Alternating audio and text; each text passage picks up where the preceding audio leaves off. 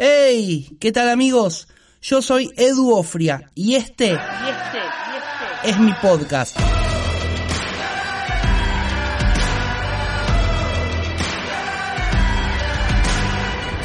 Estoy emocionado por esta primer temporada inusual. Conversaciones con contenido, relajadas, orgánicas, que van a permitirnos poder conocer las experiencias de pastores, líderes, músicos, padres de familia, personas que influencian de diferentes formas en la iglesia de hoy, pensando en las generaciones futuras. Hey, ¿cómo están todos? Estoy feliz de este nuevo episodio. Bienvenidos a todos. Hoy estoy muy pero muy bien acompañado de mi amigo Fer Grillo. Para los que no lo conocen, Fer tiene una hermosa familia, es fachero, alto, intelectual, tiene muchísima onda, pero como si eso fuera poco, además es pastor. Pastor de la iglesia Human Buenos Aires. Bienvenido, Fer. Edu, qué lindo poder estar en este hermoso espacio que es, como diría un, locutor, es el éter, es el espacio abierto para, para, todos los que van a escuchar este gran podcast inusual. Ahí donde estés, bienvenido a este momento tan, tan enriquecedor. Qué lindo, qué lindo tenerte. Qué lindo tenerte. Gracias por invitarme, Edu. Muy bien tengo un montón de preguntas para hacerte. Y, es como que me llueven preguntas y, no sé cuándo vamos a terminar esto. Vamos a estar dos horas hablando. Pero contanos, Fer, cómo se compone tu familia, como para arrancar y que la gente te pueda conocer. Ok, arranco con mi familia, con la que formé hace 25 años con mi esposa Nati. Eh, hermosa esposa también, una compañera espectacular. Tenemos a Maru, de 22 años, a Bruno, de 21, y a Jero, que estrenó sus 17 años hace dos días. Dos días, dos días, ¿verdad? Sí, sí, así. Tenemos dos gatitos, Felipe y Nino. así que bien, bien, así, así está compuesta mi familia natural. Y bueno, después tengo hermanos, cientos, eh, del corazón, de papá y mamá, y bueno, bien son muchos los grillos, sé que son muchos los grillos. Muchísimos, son muchos los grillos y todos los grillos que conozco tienen muchos hijos. Sí, sí, sí, es como que ese, ese don, esa gracia, nos la dio para mi viejo, mi viejo, mi viejo que era el padre, el padre de las multitudes realmente. Sí, con, cinco hijos mi viejo se animó a adoptar muchísimos más. Uno más de papeles, mi hermano David, que es un hermano muy querido, y después hubo, en total pasaron por casa 13, 13 hijos. Eh, Muy bueno. Mi viejo, nada, espectacular. Eso es, para otro podcast. Ya no está más mi viejo, pero el legado queda. Eh, mi vieja está y la verdad que, ese, ese matrimonio es sigue siendo un, un, estándar muy lindo para, para, seguir construyendo la vida que tenemos hoy con mi familia. Vos sabés que eh, yo me crié, eh, antes de casarme, viví casi 15 años con mis tíos. Eh, mis tíos en algún momento, mi tío, mi tío en algún momento cuando fue joven fue discípulo de tu, de tu papá. Ah, me, me, habló más que bien de tu viejo. más que bien. No tuve el privilegio de poder conocerlo, pero me han hablado muy, pero muy bien de tu viejo. Es un tipo con un corazón increíble eh, que nos inculcó vida de fe, amor por la iglesia, servicio, generosidad. Eh, podemos, podemos dedicar un podcast para el viejito. Así, muy, muy bueno. Actualmente en tu familia todos trabajan en la iglesia o todos trabajan, digamos, para Dios, todos están sirviendo, ¿verdad? Sí, sí, sí. todos trabajamos en, Human, mis tres hijos son el equipo de adoración hoy eh, fuerte de la Igle, Marina Brunigero, pero toca la bata, heredó eh, eso de mí, la batería igualmente, toca el bajo y toca la guitarra como autodidacta súper bien. cada vez que lo escucho me vuela la cabeza porque digo, wow, este ah, chico es de otro planeta. Bruno toca la guitarra y canta, Maru canta también y toca la guitarra y son adorantes de la música, adorantes de su corazón, pero sí, servimos en la iglesia en todos los lugares donde estamos. ya tenés, ya tenés banda completa. Ya tenés banda completa ahí. Sí, sí, sí. Sí, sí, sí, tenemos banda completa. La verdad que sí. Los, los hijos sí, bueno, con Nati, aparte de nuestra iglesia, eh, Marina y Bruno también predican, pero todavía no predica, pero porque, no porque no tenga la edad para hacerlo, sino porque todavía no se anima. Pero nos encanta poder generar un espacio de oportunidad para que los jóvenes, como Marina y Bruno, 21 o 22 años, que quizás no son tan jóvenes, pero son jóvenes en sí, eh, tengan un lugar para desarrollarse, para, crecer eh, y también para ser la voz que nosotros no podríamos ser para los chicos de 21 o 22 años. ¿no? Creo que los que más autoridad tienen para hablarle a ellos son ellos mismos. Tal cual, tal cual. Escúchame, Fer, ¿cómo, cómo fue, eh, eh, te criaste en, un hogar cristiano, ¿no? Es así. Ahora, ¿cómo, ¿cómo fue tu encuentro con Jesús? ¿Cómo, ¿Cómo vos te encontraste con Jesús? Mira, yo eh, fui, a la iglesia desde chico, nací en un hogar cristiano, mi viejo en el año, yo nací en el 74, mi viejo en el año 78 fue reconocido, 78 eh, era, bueno, por ahí más o menos, que era un poquitito más grande, era yo, fue reconocido como el primer pastor de la renovación, lo que se llamaba en aquel momento la renovación. Yo iba a la iglesia, todo, me sabía todas las canciones, los domingos iba, eh, algunas veces sufría, porque mi vieja me llevaba con mocasines y sin medias, y yo pensaba que era horrible eso. Al día de hoy lo pienso. y me acuerdo cómo me cabroné. Quiero ver una foto, quiero ver una foto de ese momento. Y sin medias, no, tremendo. Pero bueno, sí, eh, mi encuentro personal con Dios, a mí un, día mi viejo me agarró y me dijo, Fer, eh, no se puede jugar a dos puntas, necesitas tomar una decisión. ¿Qué es lo que vas a hacer en tu vida? ¿Conoces a Dios? ¿Conoces lo que nosotros te enseñamos? En el cole, digamos, fui una de las personas más disruptivas de mi familia, ¿no? Y, era como que mis actitudes salían de la media de lo que los profesores habían visto de mis hermanos en el colegio, no era todo lo responsable que, habían sido mis hermanos, no era todo lo estudioso que habían sido ellos, todo lo obediente que ellos habían sido, entonces era como la oveja negra de los grillos está acá en el colegio, la estamos viendo, y ese era el comentario de los profes. Y realmente, a ver, yo me drogaba con Nesquik, esa era mi droga, ¿no? No, era que un tipo muy, muy ni alcoholizado, ni cosas así extrañas, ni, ni droga, ni nada, pero eh, dentro del estándar de, la familia de un hijo de pastor que veíamos en aquel contexto, era un poco, un poco bastante rebeldón, muchas cosas de las que me arrepiento, pero eh, algo de lo que no me arrepiento es haber tomado la decisión correcta en ese momento. Digo, la decisión correcta porque cuando mi viejo me dijo así, lo único que yo tenía para comparar qué era contra lo otro que me estaba tirando de, de, lo que yo veía en mis compañeros, de lo que ellos vivían, lo único que me movía era decir, bueno, pará, necesito evaluar en este momento. Ahí se me aclaró un poco la bocha y dije, a ver, mis viejos, a la diferencia de los viejos de mis compañeros de colegio, están juntos desde siempre, los veo como se quieren, veo lo que hacen, veo cómo viven. ¿Qué querría yo cuando sea grande? Y la verdad me gustaría eso. Entonces, si, si este fue el resultado de haber estado con Dios, quiero hacer ese camino. Y realmente ese día le dije, mira, yo quiero seguir a Jesús. Pero algo que me mataba en, mi vida de fe era tener muy claro, que también lo tengo hoy, pero en aquel momento quizás no tenía la otra parte, de que no podía cumplir todo lo que me decían que había, o que yo creía que había que cumplir para ser un verdadero cristiano. Y hoy también tengo la misma convicción, no tengo todo lo que tengo que tener para ser un verdadero cristiano, entre comillas, pero en aquel momento no había escuchado sobre la gracia. Había mucho más legalismo también, ¿no? Mira, eh, el mensajero tiene la responsabilidad de decir lo que dice y entender que el mensaje no es solamente lo que digo, sino lo que entiende el otro.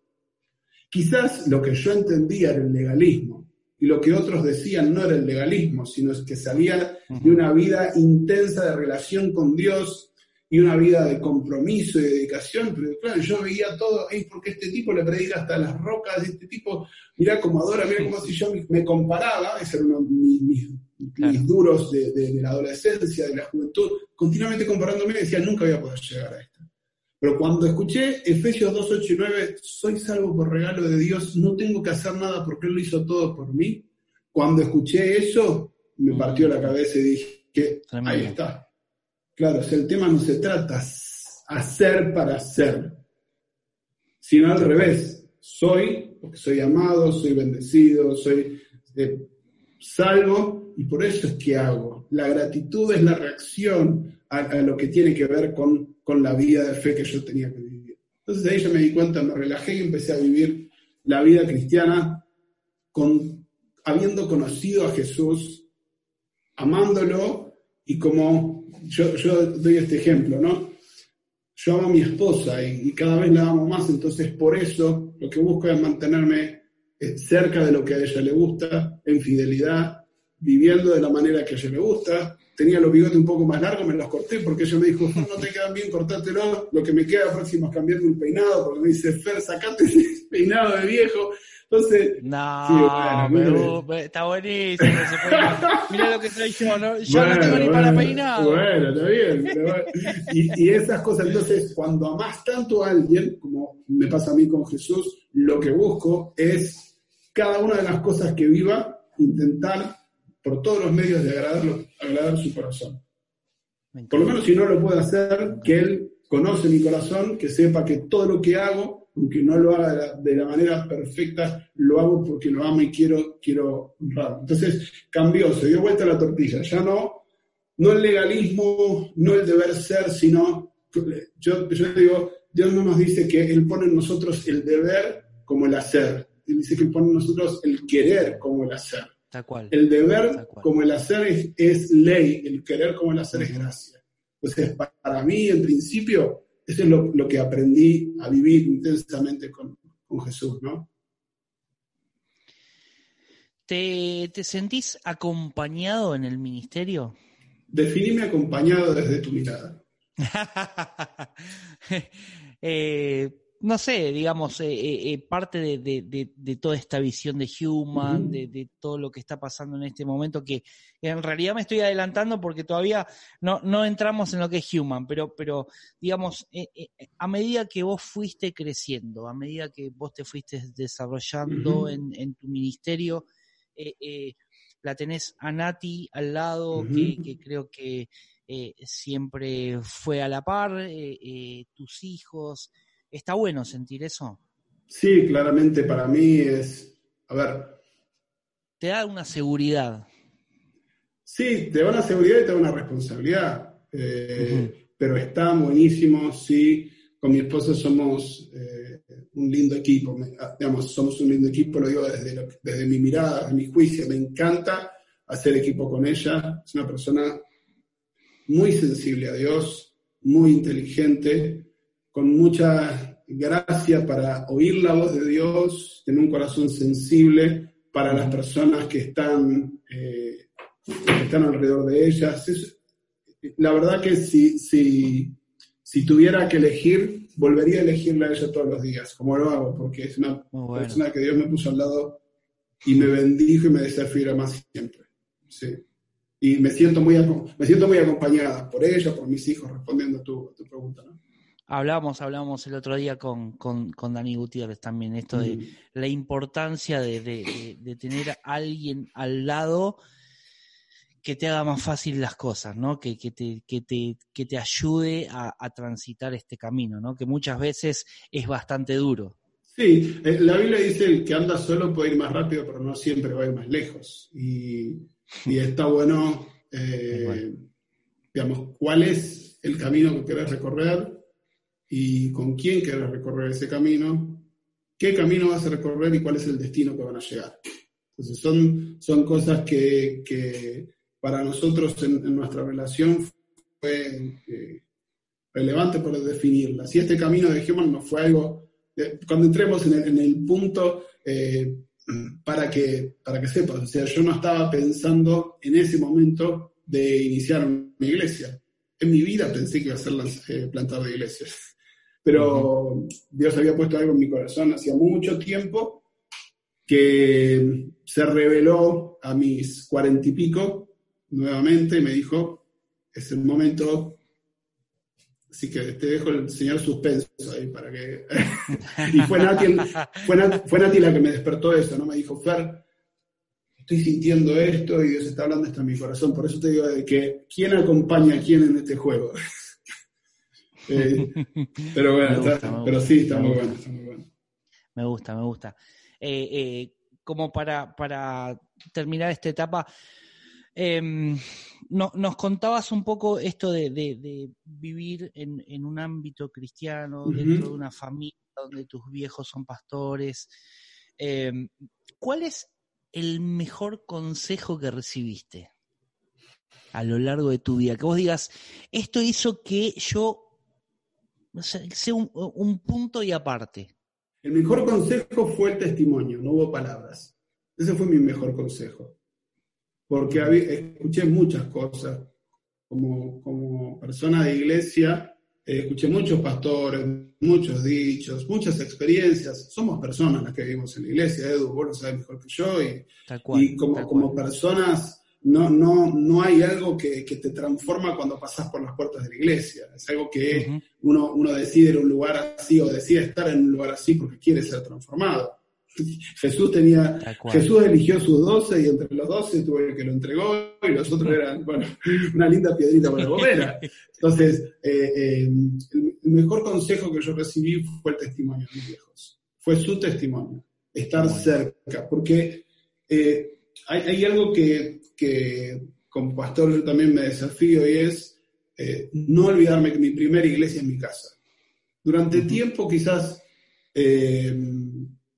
no sé si fui, fui tan consecuente a eso, sí en lo que decía, pero en lo que hacía eh, era, digamos, el discurso estaba claro, pero eh, necesité de parte de Dios decir, hey, si esto sucedería en este momento con una persona de la iglesia, ¿qué harías? Eh, entonces, para mí fue súper importante ver a mi viejo siendo pastor de su casa y haciendo iglesia en su casa. Ese testimonio fue para mí muy, muy bueno, fue su mejor consejo. Fue su mejor consejo. Sí. Sí, sí, yo, a mí, me pasa que eh, eh, para mí el testimonio es, es, algo, como dice Pablo, no somos cartas abiertas, y todo el mundo te está mirando, y todo el mundo está observando cómo, cómo actúas en tu trabajo, en la iglesia, en tu familia. Y, yo es como que siempre a la hora de tomar una decisión es como, eh, eh, es lo primero que, pongo en la balanza, ¿no? ¿Qué va a pasar con esto? Y, si, si hago tal cosa o tal otra, ¿y cuál es la consecuencia? Testimonio creo que pesa. Edu, nuestro, nuestro lenguaje se construye por lenguaje verbal y no verbal. El 7% de nuestro lenguaje es lo que decimos y el 93% es lo que hacemos. Hablamos más con lo que hacemos que con lo que decimos. Entonces, el testimonio para nosotros como hijos de Dios es súper relevante, porque uno no puede sobreactuar una vida, no puede sobreactuar todo el tiempo una vida. Hay un momento donde si estás sobreactuando, te bajas de escenario. Entonces, eh, el desafío de poder estar ahí conectado con una vida de fe en todo momento, en todas las estructuras de tu vida, en todo lugar, en tu trabajo, cuando estás lejos, cuando estás cerca, cuando estás solo, cuando estás acompañado, en todo momento. Así como Jesús nos mostraba, creo que ese es el, mayor desafío para vivir. Tal cual, tal cual. Me encantó esto de, eh, eh, ah, y ahora sí nos metemos un poco en la iglesia, Human Buenos Aires. Es como, es como tipo eh, eh, le da como otro tipo de importancia, ¿no? Tipo, eh, no sé, me imagino Human Buenos Aires, Human Río de Janeiro, Human California. Es muy amplio, ¿no? El, el, Human Buenos Aires. Es como que deja en suspenso algo más, ¿no? es parte de una visión grande. Sí, sí, sí. Yo, a ver, amén, digo amén y lo agarro lo que estás diciendo. Pero, ¿sabés que eh, en principio, muchas de las cosas que pensamos desde el branding de la iglesia, desde lo que pensamos para la, lo que sería, y quizás suene muy apócrifo, apócrifo para algunos que lo escuchen, pero desde lo que pensamos desde la imagen de marca de la iglesia, eh, quisimos ser absolutamente contraculturales a lo que la iglesia hoy puede llegar a, mostrar, no con lo que decimos, no con lo que, cuál es nuestra fe básica, lo que nosotros predicamos, sino con lo que la gente ve. Hay, hay eh, desde el marketing tenemos que ir pensando en que podemos ser generadores de camino o podemos ser generadores de, puentes rotos. Y ya un puente roto entre las personas y Dios está claramente. El pecado, lo que lo aparta de Dios, que muchas veces, pastores, amigos, quien esté escuchando, somos nosotros la peor barrera y el peor freno para las personas que quieren conocer a Dios. Entonces, cuando nosotros definimos la marca Human, por así decir, el nombre de la iglesia, todo, tiene toda una intención. Desde nuestra visión, que es el amor no hace posible, tiene, que parece un, cliché muy, muy burdo, el amor lo hace posible, así como, como medio corazón valiente. No, la idea es, ¿qué hay atrás de eso? El amor lo hace posible. ¿Quién es el amor? Dios es amor. Hacerlo posible es la acción de la fe. Entonces, Dios te dice, bueno. podés hacer lo posible. Podés hacer lo posible si estás re mal o puedes hacer lo posible si te sentís que estás re bien, porque todavía Dios quiere llevarte a más. Entonces, dentro de esa mirada, tenemos mucho para poder contarte, no solo de los que podés ver. Por eso es que quisimos hacer que lo que se viera, para el que lo viera, que fuera cristiano, lo primero que sintiera fuera rechazo, en principio. ¿Por qué? Una iglesia que se llame Human, ¿cómo Human? Hombre, es más, sin ir más lejos, Human se llama una fiesta, una fiesta gay muy fuerte acá en Argentina, ¿sí? Eh, y sí, sí, sí. no me hace ningún problema. Es más, si se identifican y, quieren venir, quiero ser la puerta que puede llegarlos a reconectar con su, con su esencia. Excelente, porque creo, que, creo y desde nuestro corazón, y quiero ser intencional, intencional con esto, no somos la iglesia perfecta, ni somos el modelo de la iglesia que se debe ser. No, Creo que cada iglesia tiene que ser la expresión que Dios puso en, su en el corazón del pastor, de sus pastores, porque creo, estoy convencido, así como los cuatro evangelios hablan de un Jesús, el mismo Jesús, desde cuatro ópticas diferentes, cada uno puede hablar de, yo puedo hablar de un Jesús sanador, de un Jesús libertador. ¿Por qué? Porque Jesús me sanó a mí cuando tenía una enfermedad de chico y Jesús me liberó cuando yo estaba con cadenas de, a causa del pecado y el desorden. Pero yo te puedo contar esa historia. ¿Qué Jesús me puede contar, Edu? ¿Qué Jesús me puede contar cada uno de los que está escuchando esta historia? La imagen de Jesús, desde mi mirada, se completa con el testimonio y la experiencia de conexión y relación de cada uno de los que lo conocimos. Entonces, la gente que yo pueda hablar le va a machear, va a conectar con esa expresión del Jesús que yo estoy hablando. Yo puedo hablar de un Jesús de oportunidad, puedo hablar de un Jesús de, que, que, saca los juicios de tu vida, que saca los, los, los, los clichés de tu vida para decirte vos sos esto, vos sos aquello. No, Jesús lo que quiere decirte es, es un generador de posibilidades para tu vida. De parte de Jesús para tu vida es todo sí. Los no son para, para arrancarte de cualquier mentira y engaño, pero de parte de Jesús para tu vida son todo sí. Entonces, lo que quisimos hacer fue despejar del camino todas las cuestiones que fueran de religiosidad cúltica, de, formatos de iglesia, desde nuestro vocabulario, desde las versiones de, de, Biblia que leemos, desde la manera en la que predicamos, desde la manera en que decimos tal o cual cosa que puede ser exactamente igual a tu iglesia o no. ¿Sí? Pero buscamos ser intencionales en eso y por eso es que Human Buenos Aires se llama, se llama Human en sí, Buenos Aires porque estamos en Buenos Aires, así va a ser Río como dijiste vos, así va a ser California o donde sea y ahí vamos a estar. Chefer, hace cuatro años tuve el privilegio, lo digo delante de la gente porque seguramente nos están escuchando y, y lo quiero lo quiero decir. Realmente yo te admiro. Eh, y, mucho eso, ¿eh? realmente, eh, Eli me dijo una cosa, si vos vas a invitar a, todas las personas que invites a tu podcast, tenés que encontrar algo por lo cual vos los admirás. Y realmente yo te admiro. Hace cuatro años te conocí, en, si no mal no recuerdo, creo que fue en el Crecer, en Camino de Vida, en la cocinita ahí donde, donde charlamos mientras tomábamos café ahí a un costadito, me contabas todos estos proyectos. Em, en la sal me tiran acá. Sí, en la sal. Sí, sí, en la sal, en la sal. Eh, y, vos me contabas todo, todo este, en ese momento era un proyecto, algo que estaba escrito en papel. ¿Cómo fue, cómo fue que, vos recibiste esto? O sea, ¿cómo mm. nació en tu corazón este proyecto? Porque estamos hablando de Human y de lo que ustedes creen, pero, o sea, ¿cómo, cómo fue eh, ¿qué, fue lo primero? ¿Cómo, fue el génesis, digamos? El génesis tiene mucho que ver con eso que me definió en principio para ser un seguidor de Jesús. Eh, me enamoré de Jesús, tuve un encuentro fuerte con el Espíritu Santo y a mis 18 años fui, y voy a hacer una historia larga, bien corta para llegar rápido hacia lo que me estás preguntando, pero a mis 18 años yo quería salir a misionar. Me iba a estudiar a una universidad en Colombia, en Cali, Colombia, una universidad de medicina salubrista, para después ir a trabajar a un barco hospital en el Amazonas. Ese era mi plan. Eh, a mis 18 años, los pastores de la iglesia definieron en aquel momento que no era el momento para salir, así que no salimos. No salimos, digo, no salí.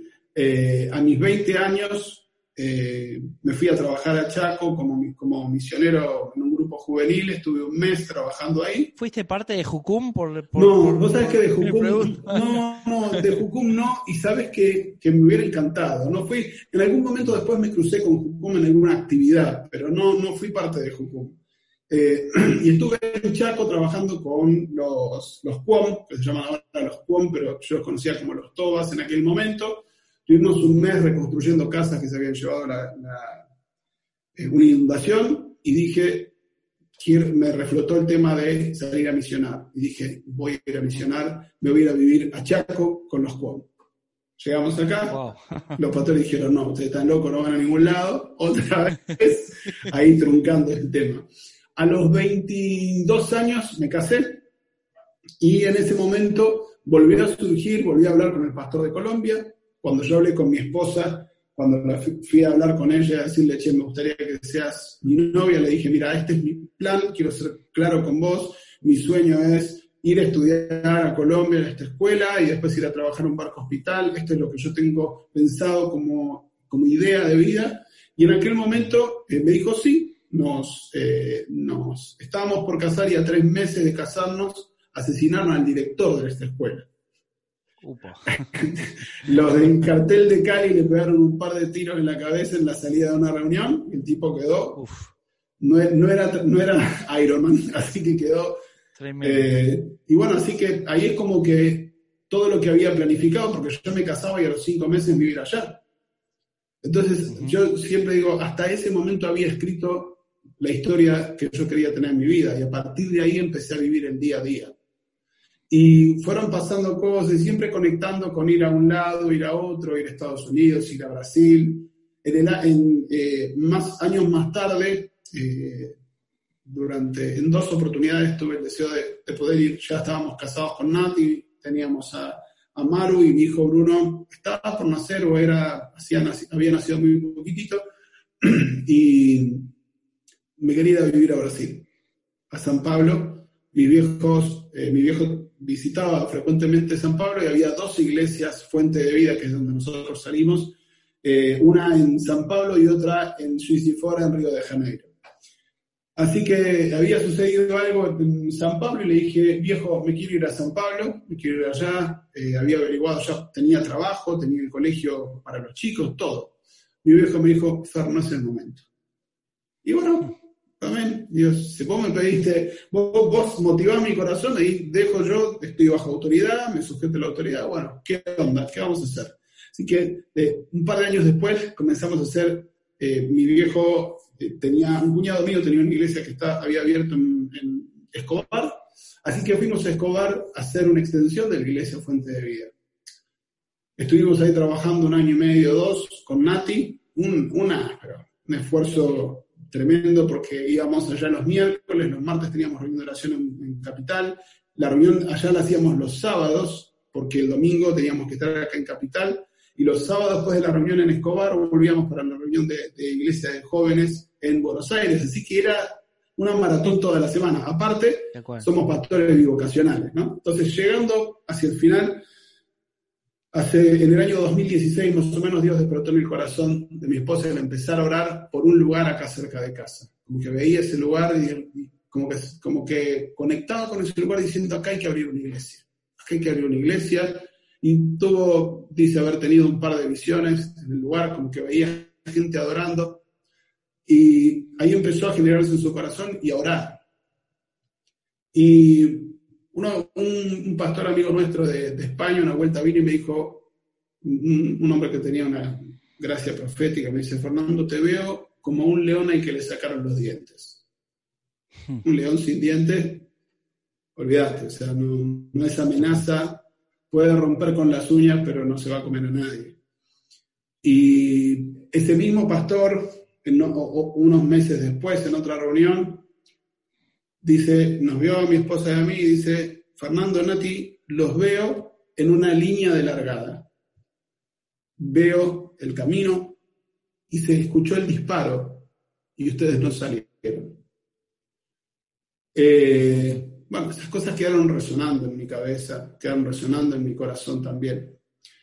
Pero años después, este despertar que se generó en el corazón de, de, Nati, que empezó a orar, Dios también empezó a inquietar mi corazón. Pero nosotros estamos trabajando como pastores principales junto con, con mi hermano en la iglesia Fuente de Vida, que es de, donde nosotros eh, desarrollamos nuestro, nuestro ministerio, por así decir, junto con mi hermano Cristian y, mi cuñada Lisette, que honro por sobre todo en este, en este podcast eh, que ellos tuvieron la gracia de poder abrir su mano también para bendecirnos y, enviarnos en este, en este plan.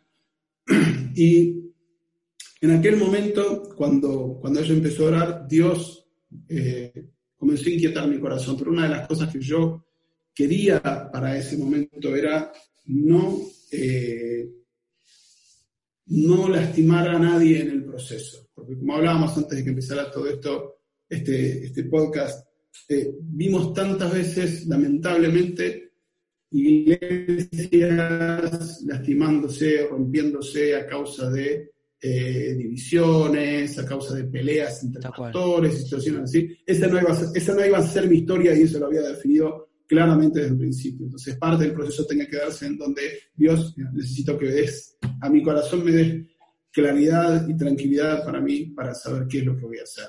Pero bueno, en principio, ese fue un poco el camino que nos llevó a tomar esta decisión de comenzar y ser plantadores de iglesia. Muy bueno. Estoy, estoy, me, encanta. me pegó una largada importante, así que... no, no, me encantó, me encantó porque fuiste, es como que fuiste eh, respondiendo a alguna de las preguntas que, yo te iba a hacer después. Eh, estás formando, digamos, eh, una iglesia, ¿no? Desde desde cero? ¿Cuánto hace que arrancaron más o menos? Nosotros empezamos en marzo de 2019. Marzo 2000, perdón, sí, sí.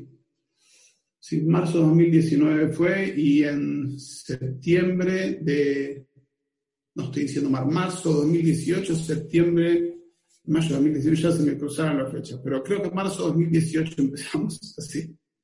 Empezamos en casa, cinco personas, eh, así mi esposa, eh, mis hijos y una pareja. Una ex compañera de, una compañera de trabajo de mi esposa con su marido, ahí en el living de mi casa. Así empezamos. Ahora, es una buena oportunidad para crear una buena cultura, ¿no? hablamos de tanto de cultura. ¿Por qué? Porque estás arrancando de cero. Ahora, mi pregunta es la siguiente, vos que tenés experiencia a través de los años, eh, una cultura ya formada, es muy difícil cambiarla. Sí, es un desafío. Volverla, volverla digamos, a, eh, o, sanarla, por decirlo de alguna manera. Bien, hay, creo que hay dos definiciones en la que me estás planteando. Una cosa es sanarla, otra cosa es cambiarla. También, cuando uno sana, también cambia, ¿no? Pero cuando uno sana pueden quedar las, eh, las secuelas de esa salud, de esa, de esa sanidad. Si fue una herida, pueden quedar eh, cicatrices, deformidades. Es, es bastante, el, el cuadro se me, se me, amplía mucho, yo soy bastante metafórico, entonces tengo que cuidarme porque se me escapa el perro por el campo, ¿no? Eh, pero en principio escuché una vez una, una referencia al respecto de esto que es depende cómo sea tu cultura, cómo sea tu iglesia y cómo venga todo el proceso de tu iglesia, si hablamos de cultura de iglesia, un barco que viene a velocidad con una cultura no puede girar de un volantazo. Vas a romper todo. Y si nuestro plan es hacer la voluntad de Dios, creo que Dios no tiene la voluntad de romper nada. Sí, destruir las obras del diablo. Y a veces sí, romper con estructuras de religiosidad. Pero una cosa es romper la estructura, y no nos perdamos ¿viste? de que nuestra, nuestra pelea nuestra contra carne y sangre, y a veces somos creadores de, de ciertos monstruos culturales. Entonces, ¿se puede modificar una cultura? Sí. ¿Se puede hacer saludable una cultura? Sí. Ahora hay que hacer una evaluación. Decir sí o no es muy, es muy taxativo y creo que cada, se puede hacer, pero el cómo hacerlo hay que tener mucho cuidado y cuidado de neurocirujano, diría yo. Para que ningún movimiento, ningún corte, nada rompa la conexión de las personas con Dios. Vos sos una, persona que, digamos, eh, eh, eh, pudo disfrutar, por decirlo de alguna manera, dos tipos de iglesias.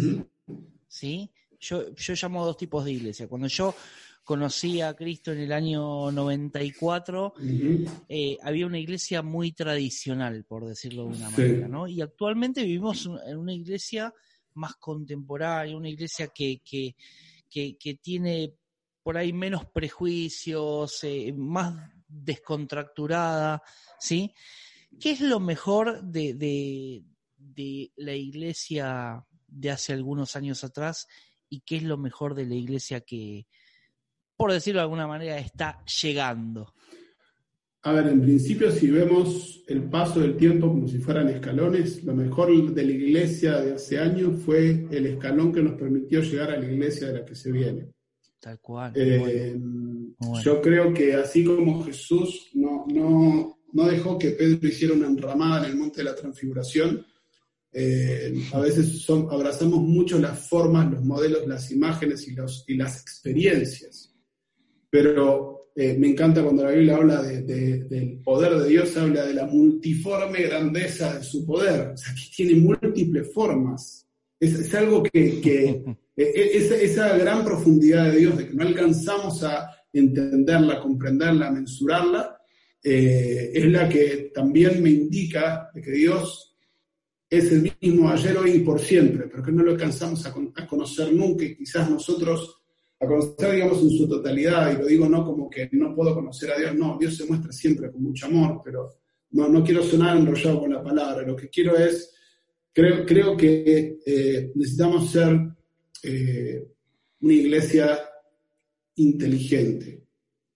No mostrar una vida religiosa impenetrable, ni un evangelio diluido, pero ser atractivos desde nuestra manera de vivir, desde nuestra manera de ser. Jesús dice que no era, la Biblia dice que no era lindo en su apariencia, ¿sí? dice que no era, no era, no me acuerdo la frase de la reina Valera que me dio en la cabeza, que no era una persona linda, pero su vida era linda. Agradable. La gente lo seguía porque su vida era linda. Y creo que ser una iglesia, a ver, ser una iglesia linda, que la gente quiera estar. Y Jesús no decía nada, Jesús no decía nada, ninguna cosa linda. A veces tiraba unos fierrazos interesantes, pero la manera en la que lo decía, cómo lo decía, en, en el lugar donde lo decía, cada cosa que él decía, dice, no les digo nada por mí mismo, sino lo que le digo se lo digo porque mi padre dice que se lo diga. Entonces, no sé, el desafío de, ser esa iglesia, de ser esa iglesia hoy. Pero lo que puedo decir de la iglesia que fue es eso, ¿no? Que fue un gran escalón para ser la iglesia que somos, o que vamos a ser. Porque con esto de la pandemia creo que estamos aprendiendo, es para otro podcast también, ¿no? Pero que estamos aprendiendo que quizás lo que estábamos haciendo no estaba haciendo todo lo que Dios quería que fuera. Yo lo veo desde ese punto de vista, ¿no? Digo, los planes que estábamos, que tuvimos, hey, pero eran hermosos planes, hacer congresos, hacer esto, y dijo, paren, paren un poquitito, eh, quiero que hagan las cosas como, como, como yo quiero que la hagan. Así me, me, me, da mucho nos, eso. Nos sacó de toda estructura, ¿no? Nos rompió toda estructura. Mal. Mal para bien, digamos.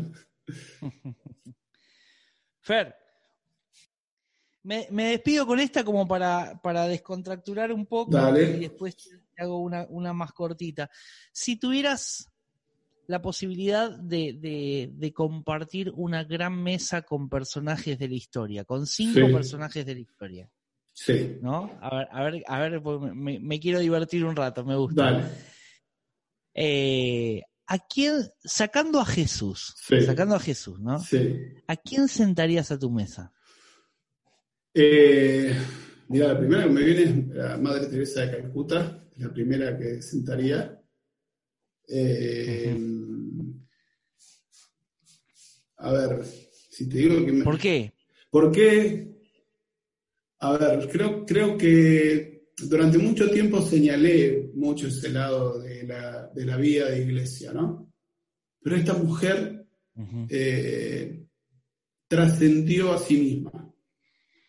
Y creo que así como Jesús se trascendió a sí mismo, puede haber excesos, puede haber lo que quieras, pero el nivel de renuncia para llevar oportunidad a las personas desechadas que tuvo esa mujer, me saco el sombrero me saco el sombrero. En principio, y, y no conozco en profundidad lo que es la vida de la Madre Teresa de ¿eh? no lo conozco, pero lo que, lo que vi, en lo poco que pude ver, eh, creo que sería, yo me sentiría digno de estar sentado en la mesa donde está ella, más allá de que le invite, ¿no?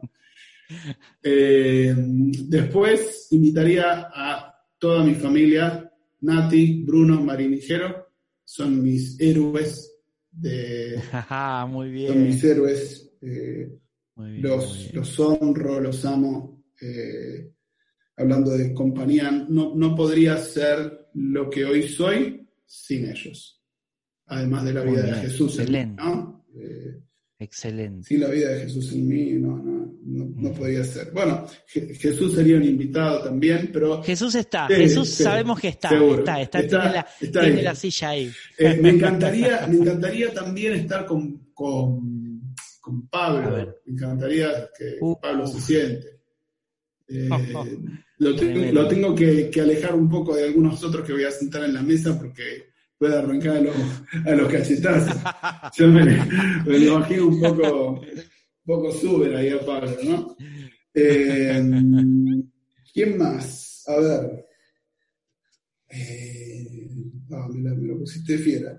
Mira, a ver. Eh, Me encantaría sentar a una persona que, que pudiera. eh, si, si te digo, eh, es súper controversial lo que, lo que. A ver, a ver, a ver, a ver, a ver, a ver. Pero me encantaría sentar a Hitler en mi mesa. Uf. Uf, tenemos para un capítulo más. Pero ¿por qué me gustaría sentar a Hitler en mi A ver, mesa? a ver. Porque yo creo A que ver. en, nue- en nuestra mesa, eh, eh, y, y cuando digo sentar a alguien en mi mesa, quizás no sea para decir honro lo que hizo la vida de este hombre, sino porque Jesús cer- cer- cerró los mejores acuerdos.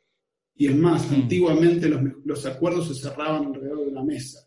Y Apocalipsis 3.20 dice que está la puerta en llama y quiere entrar y cenar con él y él con- conmigo. El que quiere abrirme voy a cenar con él y él conmigo. Y ese es un acuerdo de hacer paces de relación.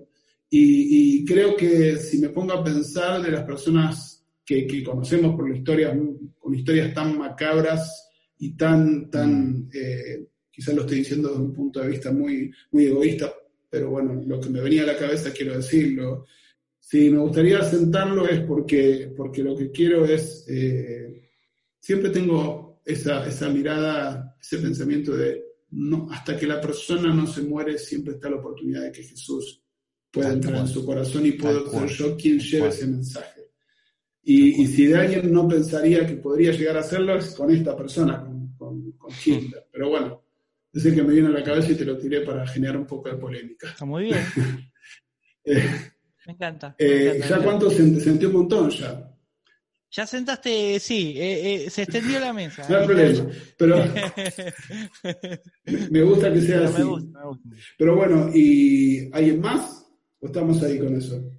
Y tenés, tenés varios, no sé, ¿querés, querés meter uno más? Mete uno más, si no, como vos Eh, quieras. Si no, si no, lo dejamos ahí y, y, y la guardamos para un segundo capítulo. Excelente, dale, dale. va- ahí te comprometí para un segundo Ningún capítulo. problema. Fer, Edu, si tuvieras dos minutos, Sí. te, te doy el micrófono, dos minutos sí. eh, eh, para, para decirle a aquellos que están escuchando. Darles un mensaje de esperanza en este 2020 tan, pero tan atípico. ¿Qué nos dirías? Bien, eh, seguramente este 2020 haya sido muchos no para los que hayas, lo que hayas pensado y programado. Pero entiendo de que así como Jesús dice que la, la vid que da fruto, o la- o- sí, la vid que da fruto es espodada, la poda puede llegar a, a sentirse como un no de parte de alguien que está cultivando, porque dice, ¿cómo vas a cortar? Esa, como ese, esa frase que dice, equipo que gana no se cambia, ¿no?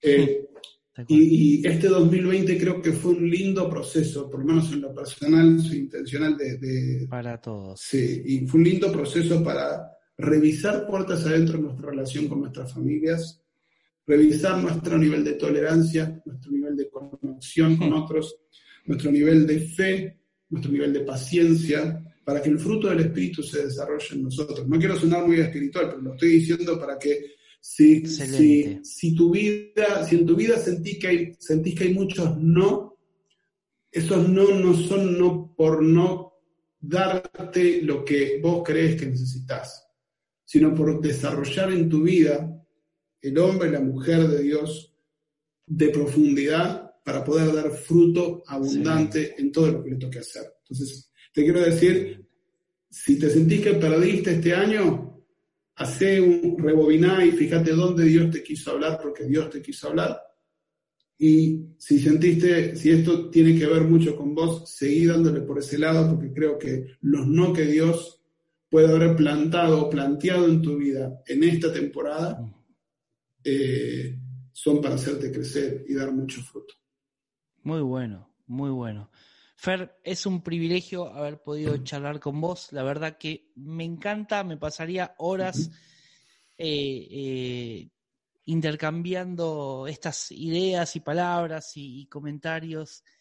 Y la verdad que, que estoy súper, pero súper agradecido de que puedas haberte tomado este tiempo para contestar estas preguntas y, y- y motivar a las personas a que, a que a, a hacer algo diferente, a que hay un Jesús que, que trae vida, a, a- incentivar a aquellas personas a, hacer una buena cultura, a, a- obedecer la palabra de Dios y todas estas cosas que, que estuvimos hablando. Te quiero un montón, Gracias, Fer, y gracias por compartir este tiempo conmigo. Me siento honrado, Edu, gracias por este espacio en inusual.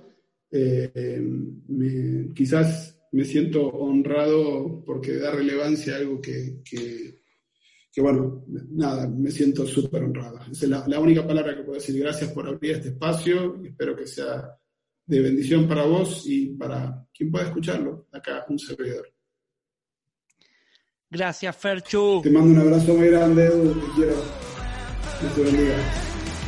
Muchas gracias por haberte conectado. Si te gustó, me encantaría que puedas tomarte unos minutos para valorar el podcast y poner algún comentario. Y si no te gustó también, podrías recomendárselo al que más le tenga bronca. Así que nos vemos. Hasta la próxima.